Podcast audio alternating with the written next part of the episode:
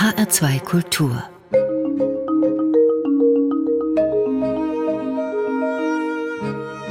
Doppelkopf Heute am Tisch mit der schwedischen Kinderbuchautorin Rose Lagerkranz. Gastgeberin ist Juliane Spatz. Rose Lagerkranz wurde für ihre Bücher mehrfach ausgezeichnet, unter anderem mit dem renommiertesten schwedischen Literaturpreis, dem Augustpreis, und für ihr Gesamtwerk mit dem Astrid Lindgren Preis und der Nils Holgersson Plakette.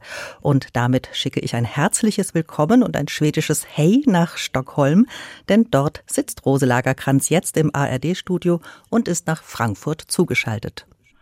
Hey, guten Tag. Ja, schön, dass Sie da sind.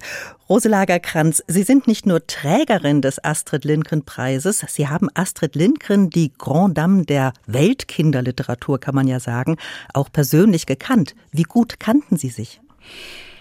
Also alle kannten Astrid in diese kleine Kinderbuchwelt. Die hat alle begegnet und hat immer eingeladen und es war sehr viel los zu dieser Zeit. Es waren eine große, muntere Versammlung, die Kinderbücher schreiben und manche waren wirklich sehr gut. Aber Astrid war ja die Königin und sie war sehr gut zu alle Leute, auch sehr gut zu mir.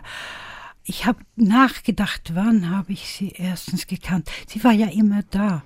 Sie war schon da, als ich klein war, obwohl ich sie nicht dann traf. Aber sie und die Lehrerin in der Schule und meine Mutter, das waren die Frauen in meinem Leben. Und als ich erwachsen wurde, war es ganz natürlich, dass ich sie traf. Ich weiß, einmal saß ich ins Theater und da hat sie mich in den Rücken geklopft. Ich habe mich umgedreht und sie hat gesagt, du, dein Buch, das war sehr gut. Und ich wurde ja ganz rot im Gesicht und so glücklich war ich und habe mich wieder umgedreht. Was antwortet man auf so eine wunderbare Sache? Und da hat sie mich wieder im Rücken geklopft und gesagt, du, ich weiß, wovon ich rede. Du musst mir glauben. so war sie. Sie selbst wurden 1947 in Stockholm geboren. Sie sind also 40 Jahre jünger als Astrid Lindgren. Ihre Eltern, beide Holocaust-Überlebende, darüber sprechen wir in unserer zweiten Gesprächsrunde. Sie, Rose Lagerkranz, haben über 20 Jahre lang bei einem Kindertheater gearbeitet, Kinder ins Theaterspielen gebracht, waren lange beim schwedischen Radio und beim Fernsehen und seit 1973 schreiben sie Bücher, vor allem für Kinder und auch für Jugendliche. Welche Bedeutung hat Astrid Lindgren vielleicht auch heute noch für ihr Schreiben? Ja, sie ist noch überall dabei. Und wenn ich eine Weile nicht an ihr gedacht habe, dann fehlt sie mir. Ich denke so oft an mich, als ob sie noch lebte. Viele schwedische Kinder- und Jugendbuchautorinnen gestehen Kindern ja eine hohe Autonomie zu und versprechen gleichzeitig auch eine, ja, ich will mal sagen, geborgene Kindheit voller Blaubeerkuchen, Zimtschnecken und selbstvergessenem Spiel. Das ist ein Kindheitsglück aus einem Mix zwischen Autonomie und Geborgenheit, das wir schon bei Astrid Lindgrens Kinderbüchern finden, vor allem in den Bullerbü- und Michel-Geschichten. Das steckt auch in der Pippi Langstrumpf drin, obwohl die ja elternlos aufwächst. Und auch ihre Geschichten, Rose Lagerkranz, etwa über die sechsjährige Dunne, über die wir gleich sprechen werden, werden ja von solch einem Kinderglück getragen. Haben es Kinder in Schweden besser als anderswo oder sind sie glücklicher? Vielleicht, vielleicht, vielleicht. Ganz vielleicht weil in Schweden hat man diese Art Erziehung zu sehen. Es muss nicht so streng sein. Natürlich nicht alle, aber in allgemein sind die Kinder frei. Frei und manchmal sehr frech, aber auch vielleicht ein bisschen glücklicher, als wenn sie sehr streng gehalten werden. Mm, darin steckt auch viel Respekt Kindern gegenüber. Sprechen wir doch mal über Dunne, ihre Kinderbuchfigur. Dunne heißt eigentlich Dunja. Sie ist die Protagonistin einer siebenteiligen Erstlesereihe, die auch bei uns in Deutschland sehr erfolgreich ist und von der Kritik hoch gelobt wird. Die Bücher erscheinen bei uns im Frankfurter Moritz Verlag und den Auftakt machte 2010 in Schweden der Titel Mein glückliches Leben. Es folgten weitere, die dann heißen Mein Herz hüpft und lacht, du mein Ein und alles, glücklich ist, wer Dunne kriegt. Und wir lernen in diesen Büchern Dunne kennen, die am Anfang in die Schule kommt, die ihre beste Freundin Ella Frieda findet und die sich selbst meistens ja als glücklich bezeichnet und die glücklichen Momente ihres Lebens geradezu aufsaugt. Wie ist diese kleine Dunne zu Ihnen gekommen? Äh, das ist ganz, ganz verwunderlich. Ich war so traurig wie noch nie. Meine Mutter ist gestorben. Und da können wir wieder an Astrid referieren. Astrid sagt, sie wäre eigentlich sehr melancholisch. Und ich glaube, sie schreibt sich glücklich. Sie schreibt diese glückliche Bulle-Bücher, um wieder glücklich zu werden, weil ihr fehlt die Kinderzeit, als man frei war wie ein Vögelchen. Und ich denke, es ist oft so, dass wenn man sehr traurig ist, dann schreibt man sehr gut, weil man flieht in etwas anderes herein. Und so war es mit Dunne. Ich weiß noch, wie ich gedacht habe, nun muss ich für mich etwas empfinden, was mich wieder zum Lachen bringt. Und da habe ich diese Dunne äh, so gepflückt aus nichts. Dunne hat einen italienischen Vater, sie hat keine Mutter, sie hat keine Ursache so himmelhoch jauzend, heißt es so, okay. so sein. Und sie ist aber glücklich. Warum? Sie sagt sich, sie hat eine Philosophie. Sie sagt sich, Unglück zählt nicht. Traurig zählt nicht. Das muss man bekämpfen. Und so möchte sie so gern glücklich sein. Und irgendwie schafft sie es ein bisschen in jedem Buch, irgendwie. Das ist eine Kunst. Das ist eine Kunst, von der Sie ja mit Ihrer Kunst nun ganz wunderbar berichten. Sie erzählen ja nicht von einem Glück, das sich rosarot um die Dunne herumwickelt. Das ist nicht Ihre Art zu schreiben. Sie erzählen von einem Glück mit Brüchen, denn da sind doch viele kleine und große Unglücke in Dunnes Leben da. Angefangen, Sie haben es gerade erwähnt, Dunne wächst ohne Mama auf. Für Dunne ist es mit einer großen Traurigkeit verbunden, als ihre beste Freundin mitten im Schuljahr die Schule verlässt verlässt und wegzieht oder als ihr Papa einen schweren Fahrradunfall hat, hat sie Angst, dass auch der Papa jetzt sterben könnte. Also dieses Thema Verlust spielt immer wieder eine große Rolle. Und gleichzeitig erzählen sie von Dunnes Leben mit einer famosen Leichtigkeit. Wie finden Sie diesen leichten Ton im Schweren? Wissen Sie, das ist ein soll man sagen, Geschäftsgeheimnis. Das ist das Schwere. Es ist so schwer, leicht zu schreiben. Und da habe ich einen Kniff. Ich schreibe es wieder und wieder und wieder. Und ich habe gedacht, ich bin nicht so begabt, ich muss es 18 Mal durchschreiben. Und dann hat jemand erzählt, weißt du was, die Selma Lagerlöf, das war die große Schriftstellerin hier voriges Jahrhunderts, sie hat alles mindestens 18 Mal durchgeschrieben. Und da habe ich gedacht, was für ein Glück, dass ich auf diesen Kniff gekommen bin. Weil wenn man schon auf dem fünften Mal müde von etwas ist, dann muss man es ausstreichen. Das macht den Text bloß schwer und unmöglich zu verdauen. Also bloß das, was 18 Mal hält. Nun übertreibe ich. Vielleicht schreibe ich es manchmal bloß 13 Mal durch. Aber so etwas. Wie wichtig ist es denn für Sie, wenn Sie für Kinder schreiben, dem eigenen Kind in sich und der Kinderperspektive wieder nahe zu kommen? Das ist, was man sucht. Und ich glaube, viele Menschen, die für Kinder gerade schreiben, die leiden von einer Krankheit, was genannt wurde von einem Italiener, Lost Paradise Disease. Und das heißt, man vermisst seine Zeit als Kind so schrecklich, dass man sich zurücksuchen muss und dann schreibt man davon und dann ist man ja wieder da. Weil die Wörter sind Brücken, die bringen uns von eins zu das andere. Und dann ist man wieder da. Und ich denke, fast alle die Kinderbuchverfasser, die ich kenne und kannte, haben von diesen Krankheit gelitten. Aber das ist ja vielleicht nicht die schlechteste Krankheit. Ich finde, Sie nehmen ja diese Kinderperspektive auf sehr, sehr überzeugende Weise ein. Es gibt da eine Szene in einem der Bücher, da erzählen Sie zum Beispiel, dass Ella Frieda, also die beste Freundin von Dunne, in den Ferien eigentlich Geige üben soll. Und die Mutter ermahnt sie ständig deswegen. Kommt vielen Eltern sicherlich bekannt vor, auch wenn es nicht immer um die Geige geht. Und dann schreiben sie, als Ella Friedas Mutter sie gerade mal wieder ermahnt, aber wie sollte sie das schaffen? Wo Dunne da war und sie so viele Spiele zu spielen hatten, das war ihnen sehr wichtig. Aus diesen Sätzen spricht für mich so eine große Ernsthaftigkeit und so viel Respekt auch den Kindern gegenüber. Man könnte das ja auch gleichzeitig wie einen Vorwurf an die Eltern formulieren, dass sie so viele Ansprüche an ihre Kinder haben. Das tun sie aber nicht. Aber steckt vielleicht doch so ein kleiner Appell an Eltern, die ja gerade solche Bücher auch für Erstlesekinder oft mitlesen, Steckt so ein kleiner Appell an die Eltern, an die Erwachsenen mit drin? Ja, und es ist so lustig, weil ich habe gestern mit einem guten alter Freund geredet und wir haben gerade über sowas geredet, weil in mein Buch, was nun kommt hier in Schweden, das späteste Buch von mir, da geht ein kleines Mädchen von sechs Jahren, so wie in alle Kinderbücher, balanciert sie. Und sie balanciert über eine Brücke, was nicht über Wasser geht, sondern über eine ganz schreckliche alte Straße. Und wenn sie dort herunterfällt, dann, dann ist es Schluss mit ihr. Und da hat schon am Verlag jemand gesagt, soll man das sowas wirklich in ein Buch schreiben?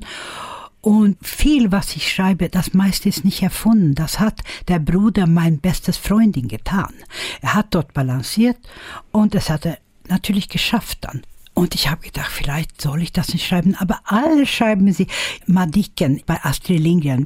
Sie balanciert auf dem Dach von der Schule, nicht wahr? Ah, in jedes zweites Buch balancieren die Kinder. Und da hat man sie gelassen balancieren. Und das ist es gerade. Soll man solche Sachen erzählen, was die Kinder dann nachmachen können, aber man muss sich verlassen, die machen es nicht. Man muss sich äh, Vertrauen haben an den Kindern. Ja, das ist ein wichtiges Stichwort. Vertrauen haben in die Kinder, ihnen ganz viel zu gestehen, zumuten, auch das wird später noch Thema sein.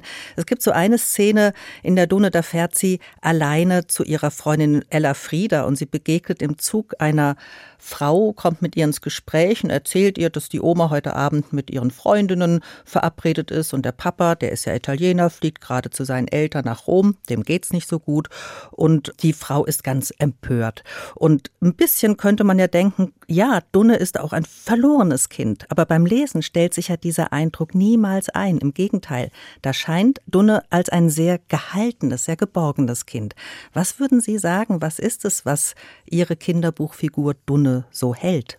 Also sie hat keine Mutter, der Vater ist manchmal sehr deprimiert, aber sie hat etwas Wunderbares gerade in diese Bücher gefunden, nämlich diese Freundin. Sie liebt die Freundin. Die hat es vorher nicht erlebt, dass man so jemand anderen lieben kann. Und die Freundin liebt auch, sie ist eine glückliche Liebe. Und das hält sie, diese Freundschaft. Ich glaube, Freundschaft ist so bedeutend für Kinder. Eigentlich sollte man jede Stunde Freundschaft in der Schule lernen. Was bedeutet Glück für Sie, Rose Lagerkranz? wenn ich eine gute Zeile geschrieben habe oder wenn ich etwas Gutes höre, was ich klaue. Die Schriftsteller sollen auch nicht bloß ihre alte Fantasien bringen, sie sollen auch bringen, was Leute sagen und äh, erzählen. Das ist sehr wichtig, weil Leute sagen sehr merkwürdige Sachen manchmal. Und das soll man weitergeben. Zeit für einen ersten Musikwunsch, Rose Lagerkranz. Sie haben sich die Mondscheinsonate von Ludwig van Beethoven gewünscht. Die Sonate für Klavier, Cis-Moll, Opus 27, Nummer 2, gespielt von Claudio Arau. Warum? Was verbinden Sie mit dieser Musik? Ich verbinde die Sonntage. Mein Vater war sehr viel weg, er war Geschäftsreisender und jeden nicht jeden Sonntag, aber manchmal sonntags war immer Konzert im Radio. Und da musste ich sehr still sitzen und dürfte nichts sagen. Und selber hat er mitgesummt. Und einmal hat er mir gesagt, weißt du, wenn ich nicht mehr da bin, da musst du dich erinnern, dein alter Vater, er war alt, als er mich bekam, du musst dich erinnern, dass dein alter Vater liebte Beethoven. Und das denke ich viel daran. Dann hören wir jetzt den zweiten Satz, das Allegretto aus der sogenannten Mondscheinsonate von Ludwig van Beethoven mit Claudio Arau am Klavier.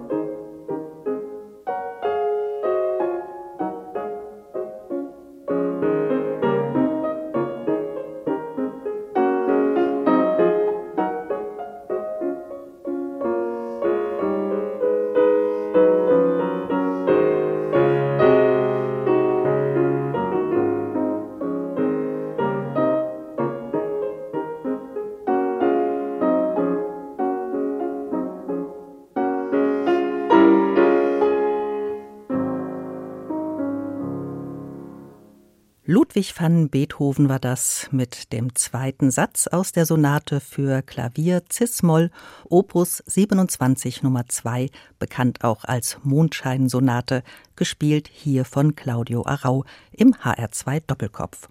Gewünscht hat sich diesen Titel mein heutiger Gast, die schwedische Kinderbuchautorin Rose Lagerkranz.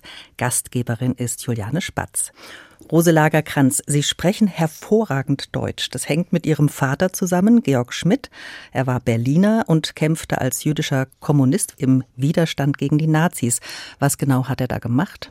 Er wurde ganz schnell in Kassett gebracht. Bei den allerersten. Und das war in Sonnenburg, hieß das. Da waren alle möglichen Leute, Lehrer, Schuhmacher, alles was man will. Bloß das, was sie gemeinsam hatten, die wollten nicht Hitler. Und da saß er eine Weile und dann wurden sie nach Papenburg gefahren. Da war er eine Weile und dann wurde er plötzlich losgelassen und äh, nach Berlin wieder zurückgeschickt. Er war also Berliner. Und da war es ganz, ganz leer. Keine Leute mehr, die so wie er dachte. Und er hat trotzdem versucht, Fliegblätter zu liefern und sowas.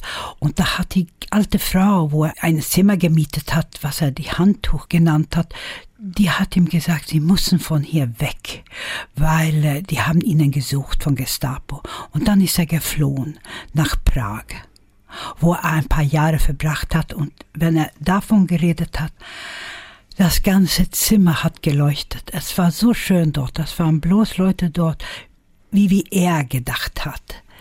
Aber da musste er auch weg später.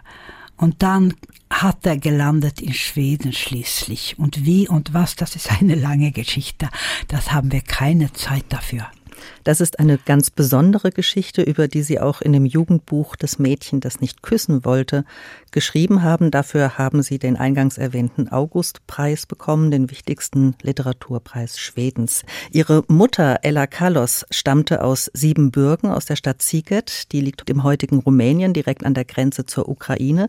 Auch sie, Jüdin, die wie durch ein Wunder, muss man wirklich sagen, die Konzentrationslager Auschwitz und Bergen-Belsen überlebt hat. Nach dem Krieg kam sie dann übers Rote Kreuz auch nach Schweden, lernte Georg Schmidt, ihren Vater, Rose Lagerkranz, kennen, heiratete und 1947 kamen sie dann in Stockholm zur Welt. Welche Sprache hat Ihre Mutter gesprochen? Also Mutter hat acht Sprachen gesprochen. Sie konnte jede Sprache sprechen. Sie hat ganz vornehm Schwedisch gesprochen. Sie hat so ein Sprachohr gehabt, eine Begabung dafür. Also Mama hat mit Vater Deutsch geredet. Er wollte mit mir immer Deutsch reden. Ich habe abgelehnt, weil ich wollte wie die anderen Kinder sein. Und die haben ja nicht Deutsch geredet, die haben Schwedisch geredet. So habe ich ihm immer Schwedisch geantwortet. Und das war ja blöd von mir, weil da hätte ich besser gesprochen. Sie können ganz beruhigt sein. Sie sprechen wunderbar Deutsch. Danke. Und jedenfalls, Mama hat mit mir Schwedisch geredet. Hm. Die hat mir einen Gefallen getan. Ungarisch, kein Wort kenne ich. Das wollte ich auch nicht reden, weil das haben die anderen Kinder nicht geredet. Ich wollte wie alle jedes andere Kind sein. Ich wollte ein, ganz eingearbeitet sein in der Welt irgendwie. Es war eine schöne Welt, weil es war, es war in einem Vorort von Stockholm. Das heißt Midsommarkranz und das bedeutet der Midsommerkranz. Das ist so ein Kranz, was man schmückt im Juni. Und wir wohnten in einer winzige Zweizimmerwohnung. Und das war so eine wunderbare Welt. Es war wirklich Lost Paradise Komplex, wenn ich denke daran, kriege ich es. Und auf die andere Seite, und das war das Beste von Schlafzimmerfenster, da konnte man sehen, das kleine Wald, wo alles sich abgespielt hat bei den Grimm-Brüdern in diese Geschichten und manches auch von Astrid Lindgren. Das war gerade vor meinem Fenster. Ich hatte so ein Glück, dachte ich immer. Sie schreiben über Ihre Kindheit in Stockholm, dass sie von einer hellen Ruhe bestimmt war, unter der eine niemals ausgesprochene Unruhe lauerte. Dieser Unruhe sind Sie ja auf den Grund gegangen und haben vor einigen Jahren ein Buch geschrieben, nicht für Kinder, sondern für Erwachsene, ein Familienporträt mit dem Titel Wenn es einen noch gibt. Das bezieht sich auf einen Satz Ihrer Mutter, den sie immer wieder sagte. Ja, die Mama, ich wollte ja immer mit die Leute, die meine Überlebenden, wenn man so sagt, die die überlebt haben. Es war nicht bloß meine Familie, sondern überhaupt Freundinnen von ihr und alle habe ich immer gefragt, wenn ich älter war, so um die 50 herum, wie hast du es geschafft? Wie hast du das gemacht? Und manche haben ein bisschen geantwortet, manche wollten nicht davon reden. Es war so dann, man wollte nicht davon reden, man hat genug gehabt. Und Mami hat immer abgelehnt. Sie hat so geseufzt und hat sie gesagt, ich weiß nicht, wie es das geschafft habe. Jeden Tag denke ich, dass es mich noch gibt. So hat sie buchstäblich gesagt. Und ich kriegte niemals richtige Antworten. Äh, sie wollte es vergessen, aber nachts ist sie manchmal aufgewacht, ganz schwissend von Angst und ist in die Badezimmer gegangen. Das war, als ich noch zu Hause wohnte, als ich 17, 18 Jahre war. Und da bin ich rausgegangen. Das war vor meinem Zimmer, Badezimmer. Und habe gesagt, Mama, was ist, was ist? Oh, ich habe geträumt, sagte ich. Ich habe geträumt, dass meine Geschwister leben noch. Und die war ganz kaputt.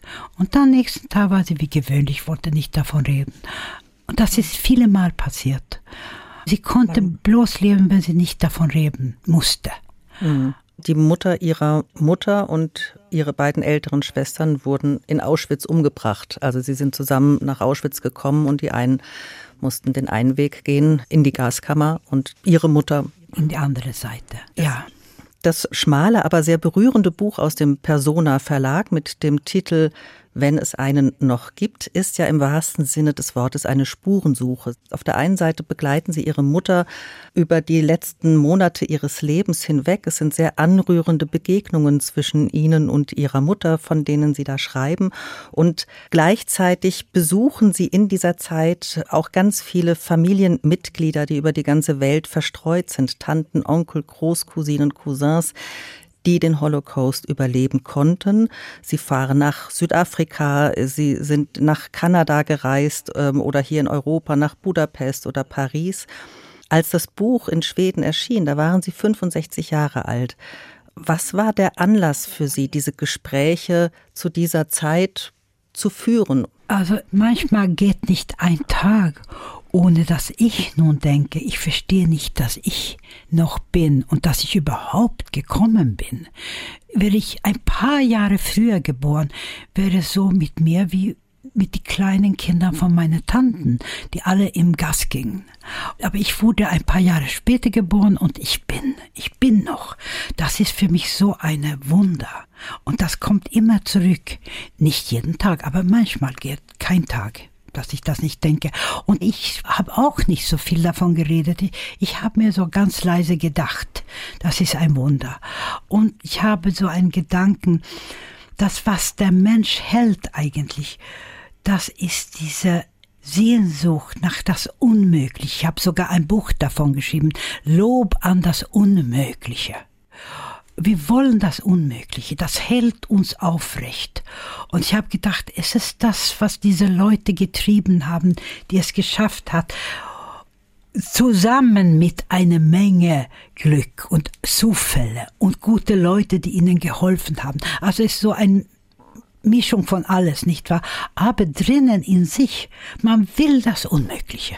Und das hält einen aufrecht. Und das, geht in alles. In, das sehe ich schon bei den kleinen Kindern. Sie wollen etwas tun, was überhaupt nicht geht und sie tun es.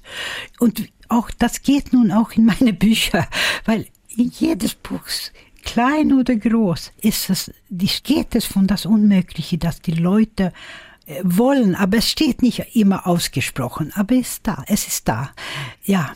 Das Leitmotiv von diesem Buch, wenn es einen noch gibt, könnte man ja als Frage formulieren, was hat euch gerettet? Sie erzählen zum Beispiel ganz viel auch von starken Frauen in ihrer Familie. Darunter ist auch Tante Hilde, die Schwester ihres Vaters, die glücklicherweise nach Johannesburg in Südafrika emigrieren konnte. Was hat sie gerettet?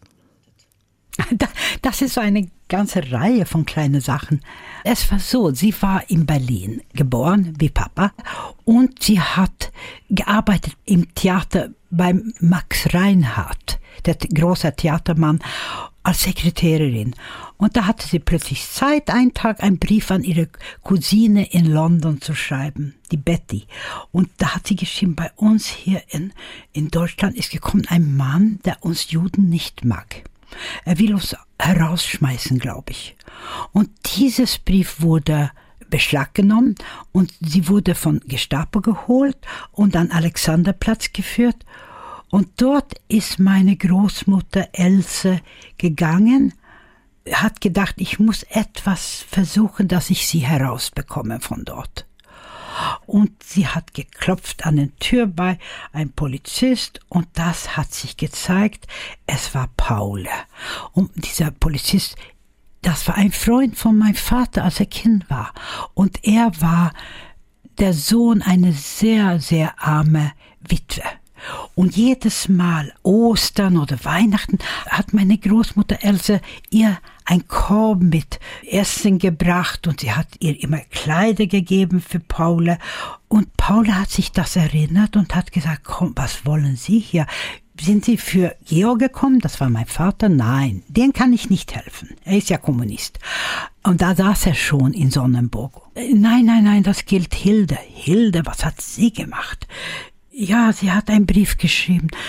Er hat sie nicht lange angehört. Er hat gesagt, ich suche Ihre Papiere hier und Sie gehen heute Abend und bringen Hilde zum Zug und schicken sie zu die Cousine in London.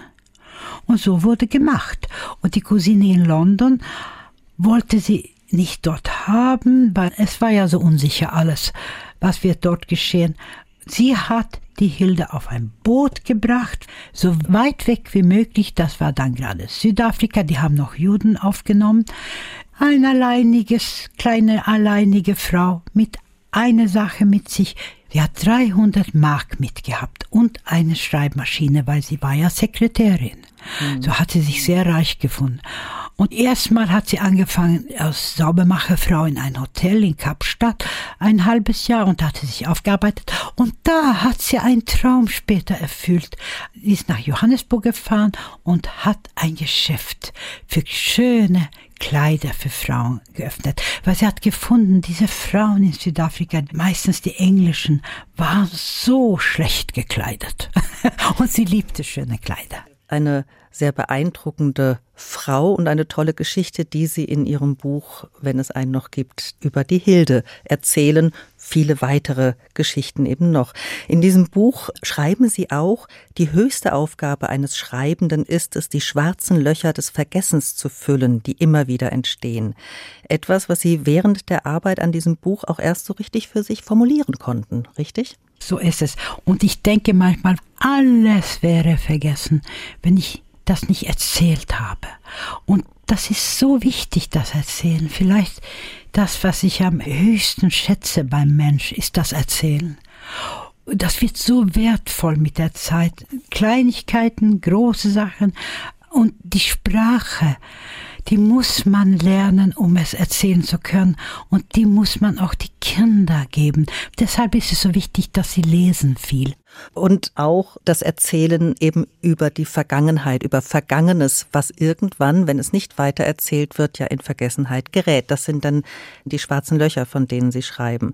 Sie haben auch ein Kinderbuch geschrieben, in dem der Holocaust thematisiert wird, anlässlich des 75. Jahrestags der Befreiung des Vernichtungslagers Auschwitz. Darüber möchte ich gleich mit Ihnen sprechen. Vorher aber hören wir Ihren nächsten Musikwunsch, Rose Lagerkranz. Amol ist gewehen am Meiße, gesungen von der jüdischen Sängerin Inna Slavskaya. Es ist ein traditionelles jüdisches Lied. Was bedeutet Ihnen dieses Lied? Oh, ich liebe das. Meiße bedeutet Geschichte. Einmal war eine Geschichte. Aber die Geschichte war gar nicht freilich, freilich, da, wie sagt man das Deutsch? Fröhlich. Freilich, fröhlich, genau. Und, und dann singt sie plötzlich von ein kleines Vögelchen, was in einem Baum sitzt und so weiter. Und ich erzähle auch Geschichten, die nicht immer so fröhlich sind. Aber wenn ich etwas Fröhliches finde, was ich reinstreuen kann, da bin ich glücklich wie Dunne. Hier kommt Inna Slavskaya mit Amol ist gewehen am Meiße.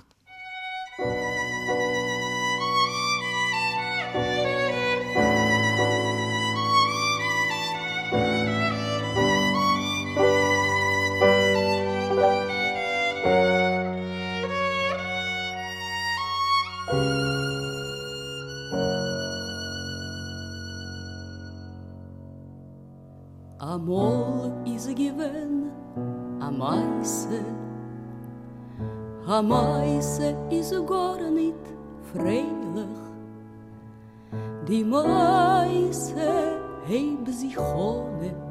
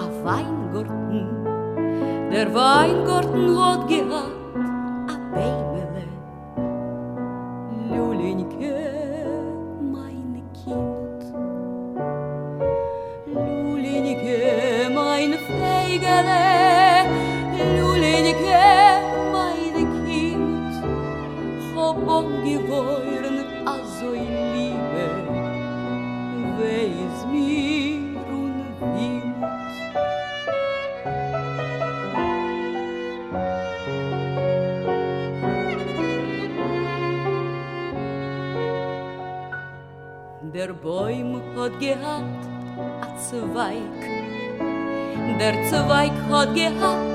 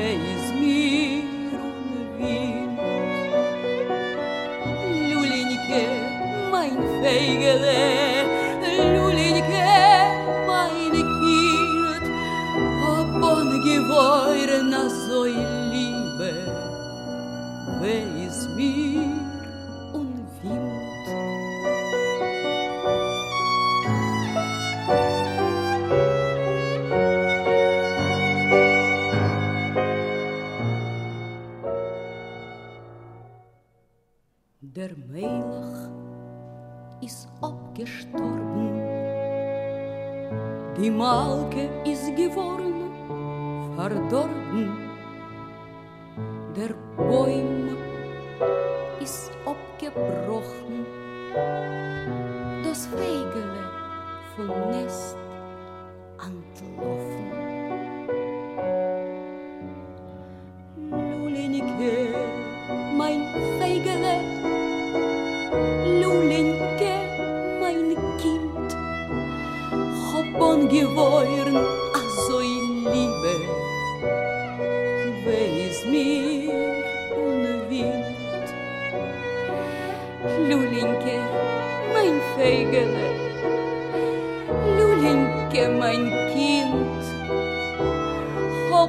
give up.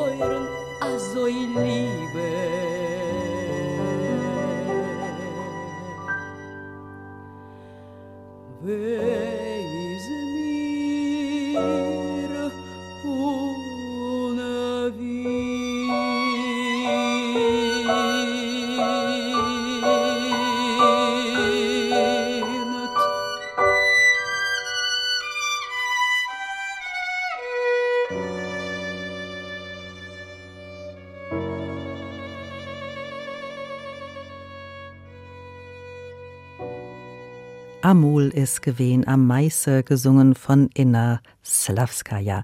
Ein Musikwunsch der schwedischen Kinderbuchautorin Rose Lagerkranz. Sie ist heute zu Gast im HR2 Doppelkopf, zugeschaltet aus Stockholm, Schweden. Wir haben gerade über ihre Familiengeschichte gesprochen, Rose Lagerkranz, die sie in ihrem Buch Wenn es eine noch gibt, für Erwachsene erzählen. Eine Spurensuche gegen das Vergessen und gegen das Schweigen. Und sie haben auch ein Buch für Grundschulkinder über diese Zeit geschrieben. Ursprünglich eine Auftragsarbeit des schwedischen Radios. Anlass war der 75. Jahrestag der Befreiung des Vernichtungslagers Auschwitz. Aber sie haben nicht gleich begeistert zugesagt. Warum? Also ein Geheimnis auch, was ich ausgefunden habe nun, ich habe Kinderbücher seit 73 geschrieben, 1973. Das ist, es muss leicht sein, leicht zu verdauen. Und ich habe erst sehr schwere Kinderbücher geschrieben und dann habe ich gemerkt, das können die Kinder nicht lesen. Das haben alle zu dieser Zeit gemacht. Aber dann habe ich es gemerkt, und da habe ich wirklich versucht, einfach zu schreiben. Also leicht ist schwer. Es ist mir manchmal gelungen, aber Auschwitz, Auschwitz ist nicht leicht zu verdauen. Ich habe es in 75 Jahren nicht verdaut noch. Und wie sollen kleine Kinder sowas anhören? Und als die Dame aus Radio angerufen hat, habe ich gesagt, nein, ich kann nicht. Und da bin ich rausgegangen mit dem Hund spazieren und da habe ich meine Nachbarin getroffen, eine junge Frau mit zwei Kindern, die sieben und neun waren. Und sie fragt mich immer, was schreibst du? Und da habe ich gesagt, nun wollen Sie, dass ich soll von Auschwitz schreiben? Wollen deine Kinder so etwas hören? Und da hat sie mich angeguckt und hat sie gesagt, ja, Kinder wollen wissen und Kinder verstehen. Und das hat mich so erschüttert. Ich wurde so glücklich. Und ich bin reingegangen und habe sie angerufen, diese wunderbare Produzentin mit dieser Geduld, was sie gehabt hat mit mir. Und ich habe gesagt, ich versuche es. Und das wurde aus Buch auch gemacht. Äh, zwei von jedem. Ist gar nicht ganz unglücklich, weil ich kann nicht schreiben wenn ich bloß über Unglück schreiben muss. So, ich habe mhm. sehr glücklich angefangen und man hat irgendwo angemerkt in den Kritik, dass drei Viertel vom Buch ist ja sehr glücklich. man glaubt nicht, dass es von Auschwitz ist. Im Mittelpunkt steht da zunächst einmal diese ganz starke, unzertrennliche Freundschaft zwischen dem jungen Eli und dem Mädchen Luli und sie erzählen viel von den Spielen der beiden und von den jüdischen Traditionen, die gepflegt werden. Angesiedelt ist das Ganze in einem kleinen Ort in Siebenbürgen, wo ja auch ihre Mutter herkam. Und dann überdauert tatsächlich, muss man vorwegnehmen, diese Freundschaft überdauert den Holocaust, aber es sieht erstmal nicht so aus. Ludi wandert mit ihrem Vater in die USA aus und Eli, der Junge, der diese ganze Geschichte als Erwachsener im Rückblick für seine Kinder erzählt, wird deportiert, kommt ins Vernichtungslager und da verwenden sie ja einen ganz besonderen Kunstgriff. Was machen sie? Dort gerade sagt plötzlich der Eli, der also Protagonist, er sagt plötzlich, also schließlich hielt der Zug an, steht es, die Türen wurden aufgeschoben und Soldaten brüllten, dass wir aussteigen sollten. Das ist bei Deportierung. Hier muss ich eine Pause machen, sagt er. Sie verschaffen damit ja nicht nur dem Erzähler, also ihrer Figur Eli, diese Pause, sondern auch den Lesenden. Man macht ja unwillkürlich diese Pause mit. Man versteht, dass das, was jetzt kommt, sprachlos macht, machen muss weil ich konnte nicht weiter. Und wenn ich dann später ein bisschen weiterkomme, dann lasse ich ihm ganz, ganz kurz das erzählen, was man vielleicht verdauen kann. Jedenfalls ich, ich bin sehr empfindlich und, und, und, und, und er erzählt schnell, wie er ins Lager, so ein Arbeitslager übersiedelt wird mit seinem Bruder und dann nach Bergen-Belsen. Und dann nehme ich die Geschichte ganz schnell von meiner Mutter, wie es war mit ihr und ihrer Schwester. Und das nehme ich dann so ganz kurz in das Buch herein. Können die Kinder das vertragen? Man kann nicht bloß über schöne Sachen schreiben. Man muss, das habe ich mich gelernt, man muss über das Schreckliche. Meine Nachbarin hat recht gehabt. Kinder wollen wissen und Kinder verstehen. Aber ich habe es ganz, ganz kurz gemacht und aber scharf. Lassen Sie uns doch mal über dieses Schaf sprechen, auch wenn das nur wenig Raum im Buch einnimmt, aber so ist es doch sehr, sehr prägnant. Sie erzählen tatsächlich von dem Antisemitismus, der immer stärker wird, von dem Judenhass, von der Ausgrenzung, von dem Auseinanderreißen der Familien. Der Begriff Todeslager fällt ja auch. Wie reagieren denn die Kinder auf Ihr Buch ganz konkret, wenn sie lesen oder vielleicht auch in Briefen, die sie bekommen von Kindern? Das erste Brief, was ich bekam, war von ein schwedisches Mädchen und sie war schon elf Jahre und sie hat geschrieben, Danke für dieses Buch. Nun wagte ich mich endlich zu lesen über diese jüdische Frage. Ich konnte kein Buch vorher lesen, weil ich fand es so schrecklich. Aber dieses Buch konnte ich lesen. Die Lehrer in den Schulen sagen dieselbe Sache. Ich glaube, es soll nicht fremd sein. Es soll nicht fremde Leute. Die Juden sind keine fremde Leute. Meine Nachbarin, sie kennt mich und da bin ich nicht fremd und komisch. Ich bin ja auch nicht sehr jüdisch irgendwie in meinem Auftreten, aber es ist wichtig, dass man etwas gehört hat, etwas kennt, dass man versteht, was dahinter steckt, wenn jemand Jude ist. Und gleichzeitig ist es ja ein wunderbares Buch über eine ganz, ganz starke Freundschaft. Und damit können sich Kinder ja sehr stark identifizieren. Da können sie wunderbar anknüpfen. Und insofern haben sie das sehr klug auch angegangen, dass sie dieser Freundschaft, den Spielen der Kinder am Anfang auch so viel Raum geben, dass Kinder da diese Identifikation auch finden. Worauf ich gerne noch mal zu sprechen kommen würde, ist dieser eine kleine Satz, hier muss ich eine Pause machen. Haben Sie diesen Satz oft auch in Gesprächen mit Holocaust-Überlebenden, Ihren Eltern, Familienmitgliedern gehört? Jetzt muss ich eine Pause machen? Die haben nicht erzählen wollen von Auschwitz. Meine Tante Hilde, die war ganz böse mit mir. Hör doch auf, hat sie gesagt. Von unserer Familie ist nichts Merkwürdiges. Da ist nichts zu erzählen. Mhm. Aber die war vielleicht die merkwürdigste von allen, weil sie hat wirklich ihre Freude behalten. Das kann man nicht richtig über alle sagen. Mein Onkel Hugo, er er wollte kein Wort davon reden. Und als er sehr, sehr krank geworden ist, da hat er plötzlich gesagt, komm, er hat immer Röslein zu mir gesagt mhm. und da hat er mich genommen, er hat, wollte auch Deutsch mit mir reden und da hat er gesagt, ich will dir nun erzählen, Bloß, wie er sich gerettet hat. Bloß. Und das war so eine Geschichte von lauter Mirakels. Es ist wunderbar, dass Sie all diese Geschichten aufgeschrieben haben und dass Sie diese Geschichten weitererzählen. Zwei von jedem für Kinder ab neun, mit Aquarellen übrigens von ihrer Tochter Rebecca Lagerkranz, die eigentlich Kinderärztin ist, aber eben auch illustriert, ist auf Deutsch im Moritz Verlag erschienen. Was hat es denn mit dem Titel auf sich? Zwei von jedem. Das ist so. Diese Tante, die mir erzählte viel von dieser kleinen Stadt, die sagte, da waren zwei von alles, zwei Flüsse, ein schmutziges, ein sauberes, zwei Friedhöfe, ein christlichen, einen jüdischen, äh, zwei Sprachen, Rumänisch und Ungarisch. Alles war zwei. Und da waren auch die zwei Kinder, die sich liebten. Natürlich konnte ich zufügen. Ihre Mutter hat wohl auch immer gesagt, allein soll sein Erstein. Bezieht sich der Titel zwei von jedem auch darauf? Ja, natürlich, ja. Und die, die Brot, was man backt zum Freitagessen, immer zwei Bröte. Das, das immer zwei, das geht durch immer. Und das hat sie immer gesagt. Und Mama war immer ganz schön, wollen wir sagen, freilich. Mhm. sie liebte Leute zusammenzusetzen. Keiner dürfte allein sein. Ich weiß nie, wie, wie viele Ehe sie, sie schuld daran ist. Manche gingen gut, manche nicht. Aber allein darf kein sein. Ihr Vater Georg Schmidt war leidenschaftlicher Uhrensammler. Sie schreiben davon in dem Buch, wenn es einen noch gibt. Er brachte immer Uhren von Geschäftsreisen mit. Aber gemeinsam war allen Uhren, dass sie wohl nicht gingen, als wäre die Zeit ein bisschen stehen geblieben. Aber die Zeit läuft ja weiter, Rose Lagerkranz. Sie sind mittlerweile selbst Großmutter. Wie viele Enkelkinder haben Sie? Ich habe sechs Enkelkinder.